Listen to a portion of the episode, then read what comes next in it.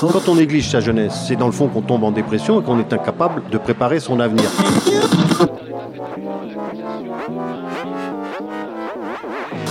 Ça ne veut plus rien dire, lycéens. C'est des merdeux, des cons. Le jeune est tourné vers l'avenir. Mais aujourd'hui, l'avenir ne se tourne plus vers le jeune. Univox, le rendez-vous du monde étudiant sur Radio Campus.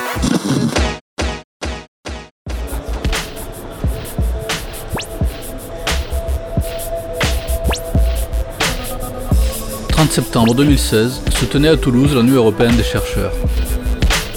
À cette occasion, Campus FM y a posé son studio mobile pour une émission en direct entre 20h et 22h. En voici, en forme de synthèse, une version réduite spécialement pour Univox.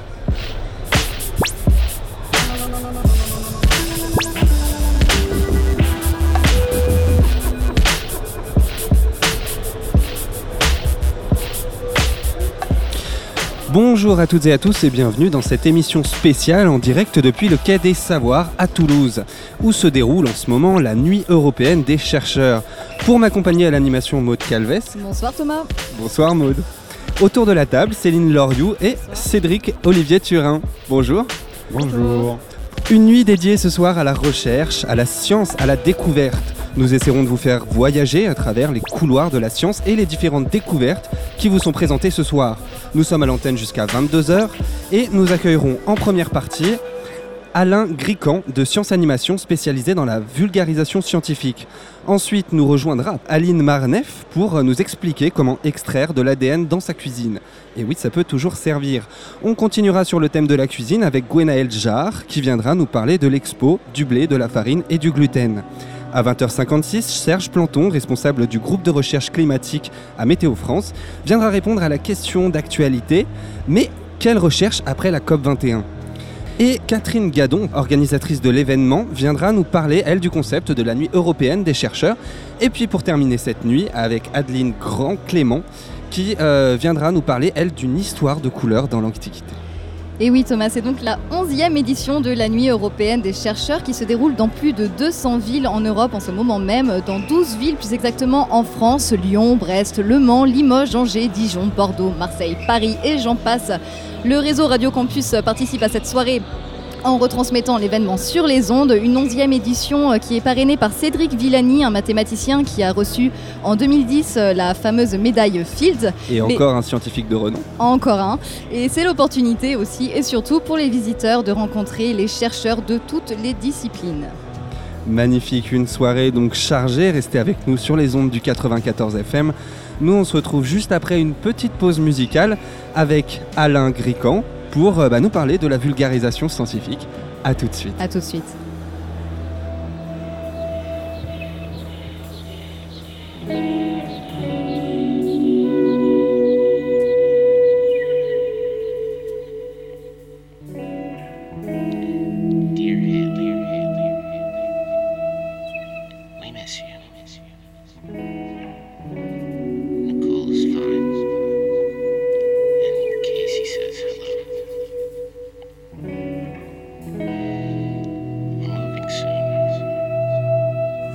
Et nous revoici euh, à l'antenne.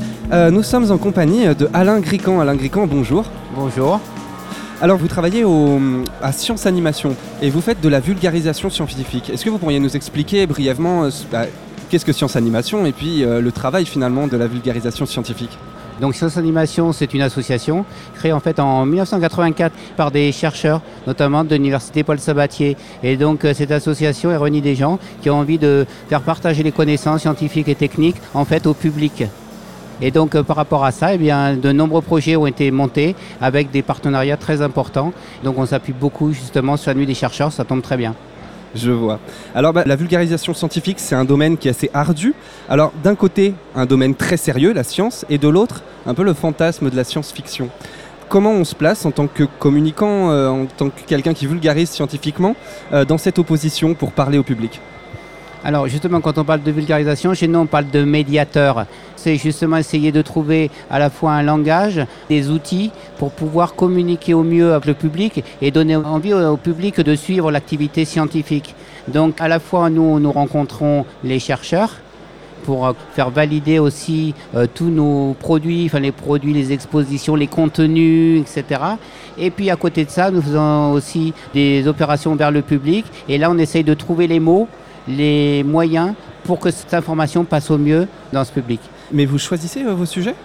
Tout dépend. Ça peut être des demandes, c'est-à-dire qu'à l'occasion, par exemple, de- d'année internationale de la lumière, année internationale de la chimie, on va, les chercheurs vont s'adresser à nous pour qu'on puisse travailler ensemble et développer une, une, une exposition. Comme vous pouvez la voir en ce moment, par exemple, là au Quai des Savoirs, vous avez une exposition sur la microscopie. Est-ce que vous, vous vous servez de la dualité qu'il y a un peu entre justement la science-fiction, le fantasme de la science-fiction pour le public, pour parler mieux de la science? Alors, nous, notre particularité à Science Animation, c'est surtout développer en fait des outils innovants. Donc on parle actuellement par exemple de réalité augmentée, de réalité virtuelle. Et puis on essaye effectivement de faire passer ce savoir par l'intermédiaire de ces outils. Donc on est dans cette recherche de technologies innovantes. Alors ceci dit, pour revenir à la question, eh ben, ça se retrouve dans la science-fiction. Ce qui apparaît maintenant, c'est ce qui a été imaginé effectivement il y a quelques années. Star Trek ou des choses comme ça. Ben, à l'époque, il y avait euh, l'équivalent du téléphone portable et dans les années 60, ça pouvait nous étonner pour ceux qui l'ont connu. et alors que maintenant, chacun l'a dans sa poche. Et vous jouez un peu avec ça finalement pour transmettre les idées ou pas du tout? Ou Eh ben- finalement vous essayez d'éliminer justement ces théories qu'on a pu voir dans le cinéma? Non, non, pas du tout. Alors justement, par rapport à ça, un exemple euh, très récent, puisqu'il y a eu la journée Star Wars, et à cette occasion, on a fait venir surtout des chercheurs avec des thématiques, par exemple, qui sont liées à Star Wars, par exemple le transport du futur, etc. Est-ce qu'on va se déplacer sur des skates qui vont euh, aller à 100 à l'heure, euh, à 10 cm du sol? Et donc il y avait les chercheurs qui pouvaient apporter leur réponse aussi par rapport aux transports spatiaux vers les étoiles. Le fameux voyage lumière, c'est ça? Voilà, exactement. Et donc vous voyez que là, c'est intéressant d'avoir cette rencontre entre les deux. Maude. J'aimerais bien en savoir un petit peu plus sur euh, l'organisation de Science Animation. Est-ce qu'il y a un pôle pour la vulgarisation pour les enfants, un autre pôle qui s'occupe plutôt des adultes? Comment ça fonctionne euh, en interne? La science, ça peut commencer très tôt. Donc on a commencé depuis quelques années à développer des expositions vers les enfants. Il y en a une par exemple qui s'appelle Berlingo. L'idée c'est de trouver la recette secrète d'un bonbon. Et c'est les enfants eux-mêmes qui vont euh, participer à cette recherche dans un décor qui est un décor pour les enfants. Est-ce que finalement vous déformez un peu la science, le réel propos pour pouvoir l'adapter? Le mot déformé, moi, me dérange un Ah peu. oui C'est plutôt qu'on on va euh, trouver euh, justement euh, déjà l'information importante à faire passer. Et ensuite, par rapport à cette information importante, on va essayer de, disons, de trouver des mots qui soient plus compréhensibles par le public, mais aussi des, des manipulations, des petites manipulations pour ça, qui vont aider le public à comprendre le phénomène physique. Des images par exemple Alors ça peut être des images, mais ça peut être aussi, euh, disons, des instruments, par exemple, simplifiés. Simplifier l'outil pour pouvoir comprendre, faire comprendre au public les différentes pièces, par exemple. Voilà. Je vois. C'est où On sent beaucoup de passion dans vos propos. J'imagine qu'on ne peut pas se former à la vulgarisation. Il n'y a pas d'école de vulgarisation. Euh, avant, effectivement, ben, en fait, l'animation scientifique, ça n'existe pas. Il a fallu attendre, en fait, début des années euh, 90 pour qu'il y ait euh, des écoles qui proposent des formations. Et donc là, vraiment, on a vu des médiateurs arriver. Et maintenant, ce qui se passe, c'est qu'il y a des formations extrêmement pointues qui arrivent. Et puis, il faut penser aussi une autre chose, c'est que malheureusement, de nombreux élèves chercheurs ne vont pas trouver de place au sein de la recherche, pas assez de postes. Et donc, beaucoup maintenant sont incités à se réorienter vers justement la vulgarisation, la médiation scientifique. Et donc, ça, c'est intéressant parce qu'eux-mêmes, dans leurs cours, ils vont avoir des formations par rapport à la communication vers le public. Et donc, ça leur permettra de quand même pouvoir communiquer leur passion au public. Merci beaucoup, Alain. Alain. C'était très intéressant. Eh bien, nous, on se retrouve juste après une petite pause musicale. À tout de suite. Merci.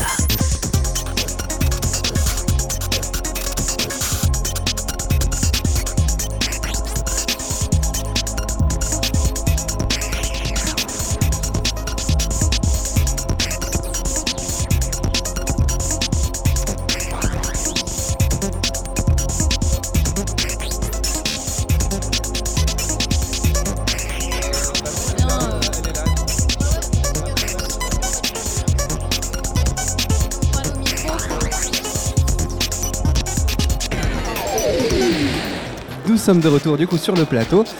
Alors nous accueillons, euh, nous accueillons Aline Marnef. Et euh, donc Maud, tu as plein de questions je crois à lui poser. Oui, j'ai énormément de questions. Donc vous êtes ici pour euh, l'atelier extrait de l'ADN dans ta cuisine. Aline Marnef, vous êtes postdoctorante au laboratoire biologie cellulaire et moléculaire du contrôle de la prolifération. C'est dur à dire, mais Oui. vous allez nous vulgariser ça. Voilà. Euh, une petite question en quelques mots, qu'est-ce que l'ADN et à quoi ça sert? Donc euh, l'ADN, euh, c'est littéralement en fait le chef euh, d'orchestre de notre cellule. Il va, euh, en fait, c'est un code. Ça va coder pour des informations. Donc c'est le support de l'hérédité. Donc AD l'ADN, à quoi ça sert? C'est vraiment, ça nous constitue. Ça constitue tout notre corps et ça va nous définir finalement. Ça va définir si on a des yeux bleus, des cheveux blonds, enfin beaucoup de choses finalement, enfin toutes les choses de notre corps. Voilà. Petite question que peut-être pas mal de gens peuvent se poser. Est-ce que l'ADN est le même euh, pour définir des yeux bleus? Est-ce que tous les gens qui ont des yeux bleus ont le même ADN qui définissent uniquement la couleur des yeux? Il y a des séquences évidemment qui sont similaires. Donc le gène bleu qui code pour les, enfin, le gène qui code pour les yeux bleus sera identique, enfin similaire. Il y aura quelques peut-être modifications, mais en gros ce sera plus ou moins la même chose. Ce qui différencie un petit peu, c'est par exemple dans nos cellules, toutes nos cellules ont le même ADN finalement, mais chaque cellule a son identité propre. Et donc euh, finalement, c'est euh, des portions d'ADN qui sont importantes pour une cellule A ou une cellule B qui vont euh, être euh, en jeu dans ces cellules-là. Par exemple, la cellule euh, de la peau va plus s'exprimer, va plus euh, fabriquer la protéine A. Et par exemple, la cellule du foie, une protéine B. Donc voilà, c'est le même ADN, mais euh, ce sont des protéines différentes qui sont impliquées et qui sont issues de l'ADN en fait. Et donc cet ADN, on peut l'extraire. C'est donc pour ça que vous êtes venu Ouais. sur la Nuit européenne des chercheurs pour montrer que l'on peut extraire de l'ADN d'une banane. Comment fait-on? Alors c'est assez facile, on a essayé de faire ça de façon euh, ludique en fait. Euh, donc on utilise ici des, produits ménagers, donc euh, du sel, du détergent et de l'alcool que vous pouvez trouver en pharmacie. Donc c'est tout simple, en fait vous écrasez un bout de banane, on y rajoute du sel et un peu de détergent, donc du liquide, du liquide vaisselle.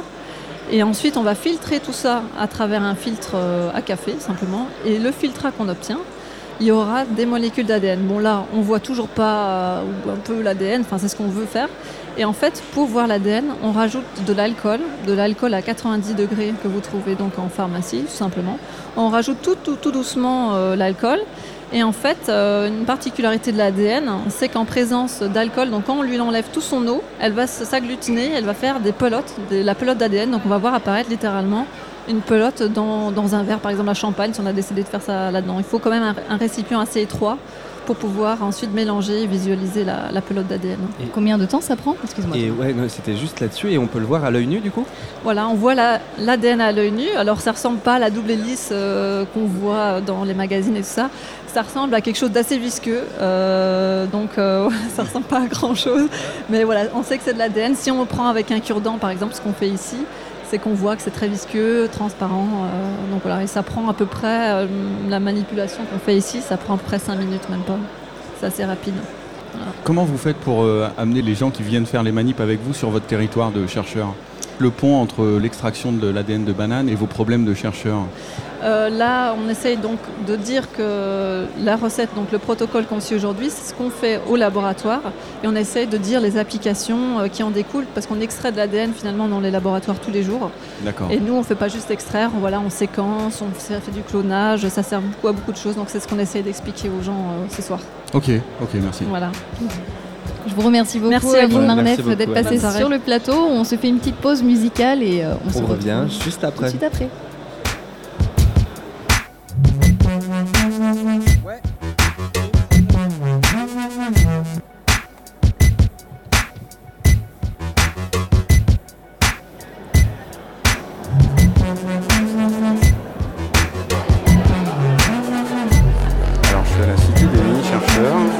Beaucoup d'enfants un peu partout là. Il y en a qui font de l'or, on va aller voir ceux qui font de l'or. Salut Bonjour. Qu'est-ce qu'ils font les enfants ici? Ici, ils font des nanoparticules d'or. Et en fait, ils découvrent que l'or, c'est pas forcément jaune, mais ça peut être rouge aussi. Pourquoi Explique-nous là, pourquoi l'or c'est pas jaune et pourquoi, pourquoi ça peut être rouge Parce que quand on réduit la taille, il peut y avoir des phénomènes particuliers. Par exemple, la lumière, elle va interagir différemment. Et du coup, on va voir des couleurs nouvelles apparaître. On peut voir du bleu, du vert, du rouge. Et suivant la taille, suivant la forme, on va pouvoir contrôler comme ça la lumière. Donc vous faites faire des nanoparticules d'or aux enfants là. Exactement. Alors par contre, dès qu'il y a les nanoparticules, ils touchent plus trop la solution. Mais sinon, c'est eux qui préparent. On a tout ce qu'il faut, tous les produits chimiques, et c'est eux qui manipulent avec des gants, une blouse euh, et des lunettes de protection. Et ça se fait dans l'eau tout ça. Tout à fait. Donc du coup, c'est des vrais petits chimistes en herbe et euh, tout, est, euh, tout est biocompatible, tout, tout est bon pour la santé. Super. Bonjour. Tu t'appelles comment Oscar. Qu'est-ce que tu fais là De la chimie Ça te plaît Oui. Ouais. Bonjour. Bonjour. Comment tu t'appelles Je m'appelle Jade, mais Et- sans E par contre. Jade sans E. Tu fais quoi Jade sans E là tout de suite Non, non, non. euh, non, c'est juste Jade, le prénom. Ah d'accord. Et tu fais quoi tout de suite là Tiens, tu Euh, vas de faire la là, chimie. ce que tu vas faire. Attends, ah, il est là. Il va t'expliquer Je vais y mettre ça à l'intérieur. Allez vas-y, on te regarde. Univox, le rendez-vous du monde étudiant sur Radio Campus. Et tu vas regarder ah, dans le flacon. Ouais, appuie, appuie, appuie. hein. Super, merci, des chimistes en herbe. Allez, à vous.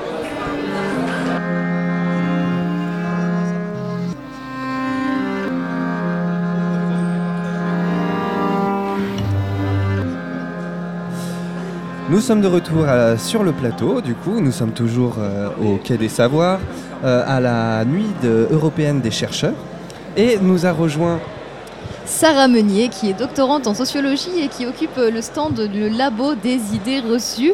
Vous avez une, euh, une- certaine machine euh, intrigante, j'aimerais que vous m'en dites plus à ce propos.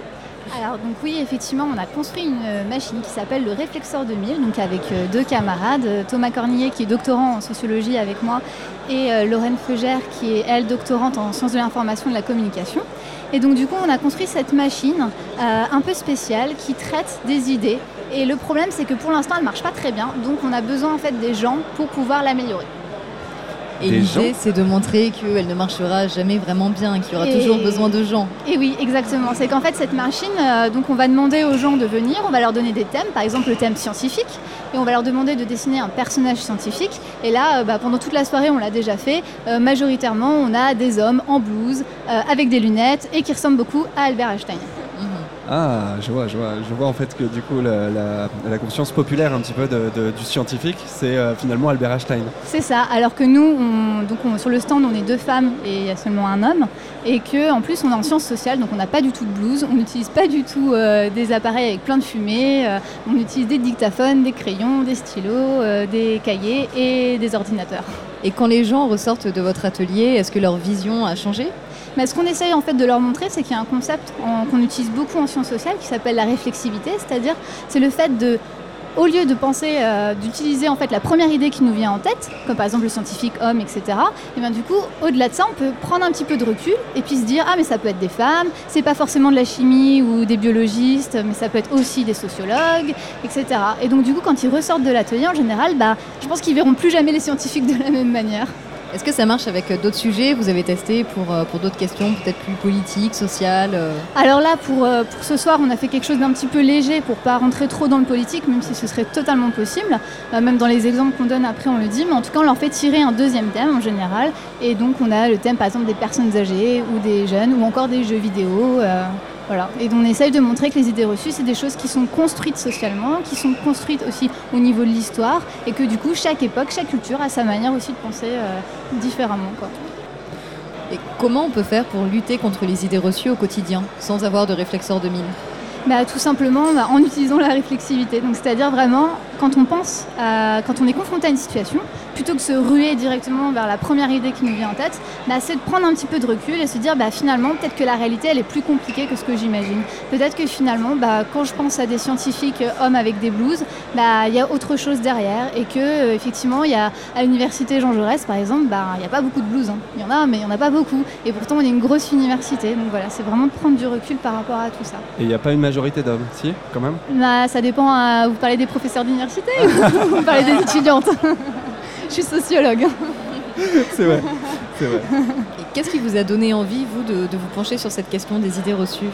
Ben, j'avais envie en fait de partager avec les gens euh, ben, une autre façon en fait de penser, et puis surtout, surtout de faire découvrir les sciences sociales, parce que c'est vrai que ben, quand on rencontre les gens et qu'on dit qu'on est en thèse, qu'on est en doctorat, ben, souvent en fait ils s'attendent à un scientifique euh, en biologie, euh, en physique, mais pas forcément en sciences sociales, et souvent on nous demande mais ça sert à quoi?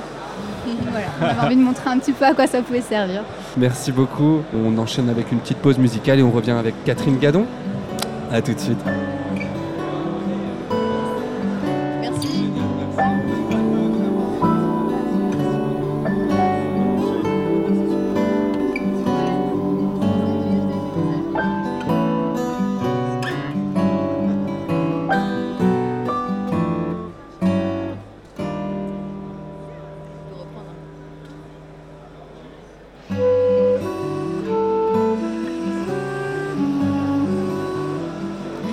De retour sur Campus FM en direct du Quai des Savoirs, nous sommes avec euh, Catherine Gadon, organisatrice de la Nuit européenne des chercheurs euh, à Toulouse. Bonjour. Bonjour. Alors, est-ce que vous pourriez nous, nous parler un petit peu de, de l'intérêt de, de cet événement? Alors déjà, je voudrais faire un petit récap. Ré, récap euh, ré- oh mon Dieu, je suis fatiguée. Il se fait tard. Ouais, c'est- c'est une grosse soirée pour tout le monde. Rectification peut-être. Rectification, Voilà. voilà. Puisqu'en fait, l'organisation, euh, certes, c'est dans le service que je dirige que se fait l'organisation de la nuit, mais il faut surtout rendre hommage à Hélène Pierre, qui est la personne qui a vraiment euh, tout mis en route et manigancé en quelque sorte. Alors ensuite, euh, l'intérêt d'une manifestation comme celle-ci, ben, elle est vraiment multiple. Bon, d'abord, euh, c'est d'une certaine manière le premier événement grand public que porte une université. La spécificité de l'université qui se trouve juste à côté du quai, c'est en fait qu'elle est fédérale. Elle représente et elle est euh, accompagnée par à peu près 25 établissements d'enseignement supérieur. Ça veut dire que tous les établissements se donnent la main et construisent avec cette université fédérale qui permet justement de légitimer en quelque sorte la présence de tous ces établissements autour d'une table. Voilà, de faire cet événement. Et en fait, on constate que les chercheurs sont plus qu'enthousiastes, extrêmement engagés, extrêmement motivés. euh, et là, je pense qu'ils prennent leurs pieds, hein, sincèrement, entre nous. hein. Voilà. Donc, pourquoi on fait ça? Parce qu'on pense qu'il est important de partager aujourd'hui avec la population euh, ce qui se passe dans les labos, ce qu'on fabrique, et y compris la façon dont on se projette sur l'avenir. Parce que c'est vrai qu'on est dans une période pas toujours facile à vivre au quotidien. Et au fond, l'idée, c'est que amener le monde universitaire avec sa recherche, sa formation vers le grand public, c'est aussi une façon de poser un regard sur le monde un petit peu plus bon éclairé. Oui, éclairé quand même. Enfin voilà, on voudrait donner un peu de lumière finalement. C'est peut-être ça.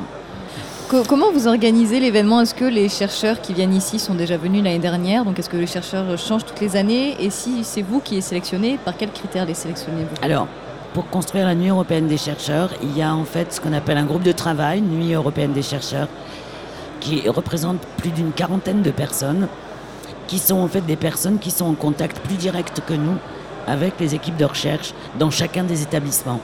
Donc que ce soit l'université euh, Jean Jaurès, l'université Paul Sabatier, que ce soit l'université du Capitole, mais que ce soit les écoles d'ingénieurs comme l'INP, l'INSA, l'ISAE. Voilà, tous ces gens-là, il y a une personne parmi eux qui participe à cette réunion générale. Ensuite, au mois de mars, on lance un appel à projet que tous ces référents, parce qu'on les appelle des référents, bon, c'est- c'est- voilà, il faut bien trouver un nom. hein, voilà, pour la personne qui la représente, évidemment. Voilà. Tous ces référents font suivre aux équipes de recherche euh, cet appel à participation et donc après les équipes euh, enfin, répondent à l'appel à participation, voilà, tout bêtement. Alors évidemment, il y en a qui reviennent régulièrement. Et, mais ils ne- c'est un peu comme un prof, quoi. ils ne refont pas à chaque fois la même chose en fait. Ça leur permet de peaufiner leur, leur discours, de mieux l'adapter, de mieux comprendre ce qu'attend le public. Mais Voilà. en présentant un nouveau projet, du coup. Et parfois un nouveau projet, oui, tout à fait. Je vois. Et j'ai une question du coup sur euh, vraiment sur le lieu. Euh, C'est-à-dire que l'année dernière vous l'avez fait à la Cité de l'Espace, qui était un, lieu énorme pendant deux Oui, ans. Deux ans, oui, deux ans on l'a fait à la Cité de l'Espace. Qui était bah, d'ailleurs qu'on a couvert aussi, hein, qui était Oui. immense, euh, où il y Oui. avait énormément de choses aussi. euh, C'était vraiment, je trouvais, très adapté. Et là, vous avez changé au Quai des Savoirs. Alors c'est vraiment très bien aussi. Mais pourquoi, pourquoi ce changement? Qu'est-ce qu'apporte de plus le, le Quai des Savoirs? Alors, en fait, c'est parce qu'on est inscrit, vous le savez, avec Toulouse Métropole dans ce grand projet de quartier des sciences, en fait. hein, C'est-à-dire toutes ces allées Jules on, on le voit pour ceux qui ont la chance de visiter ces deux, deux lieux que sont le quai et euh, l'université fédérale. Comme c'est le même architecte, on a l'impression d'être chez nous quand on est au quai, mais on a aussi l'impression d'être de l'université quand on va à l'université. Donc en fait, il y a vraiment l'idée de penser ensemble cette euh, façon d'aborder les sciences vers le grand public.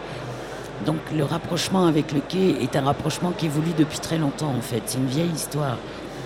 Ce qui fait qu'on l'a fait à la cité, Dieu sait qu'on ne le renie pas, parce que même on est triste, hein, si ça tenait qu'à nous, on utiliserait tous les lieux, parce que vu le monde, euh, je pense qu'on aurait, on que- pourrait le faire à la cité, on pourrait le faire au quai, on pourrait le faire Il faut le dire, c'est une grande réussite. Oui, Et, c'est clair ouais. que. Et puis il y a la queue jusqu'à jusqu'à au niveau du muséum. Alors déjà il y a celle du muséum. Enfin, elles se rejoignent quoi. Vous, vous auriez un chiffre par hasard sur la fréquentation Malheureusement euh, non. d'aujourd'hui? Par contre l'année dernière, ce que je peux vous dire, c'est qu'il y avait plus de 3000 personnes. Mais là, je pense qu'on a un peu d'explosé les compteurs. hein. Parfait. C'est que les gens veulent savoir. C'est ça, c'est ça. oui. Eh bien, euh, nous, on va devoir rendre l'antenne. C'est Oui. bientôt terminé. Merci beaucoup, Catherine. Alors, euh, je voudrais remercier bah, déjà tous les invités qu'on a pu avoir. Bien sûr. Aline Marnef, euh, donc euh, Catherine Gadon, euh, le conducteur qui Serge nous Euh, Planton, Gwenaël voilà. Jarre, euh, donc pour le blé, la farine et le gluten. Sarah Serge Magnier, Planton. Sarah Meunier, excuse-moi pour, euh, pour la bah, sociologie. Nicole Tilly, euh, Aline Marnef, évidemment. Et puis, évidemment, euh, du, coup, euh, du coup, vous, euh, Catherine Gadon, toutes les personnes euh, du Quai du Savoir. Hélène Pierre. Hélène Pierre. Hélène merci Hélène, Hélène Pierre. Pierre. Merci beaucoup parce qu'on a été très très bien accueillis. Euh, merci à toi Maud. Merci à toi Thomas, Bon, merci à Hugo Dagneau, merci à Céline Loriot.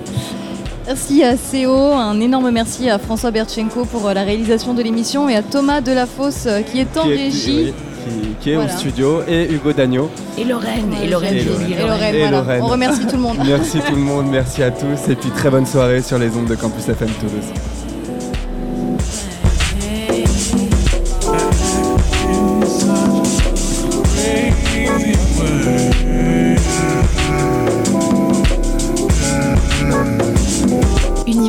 Le rendez-vous du monde étudiant sur Radio Campus.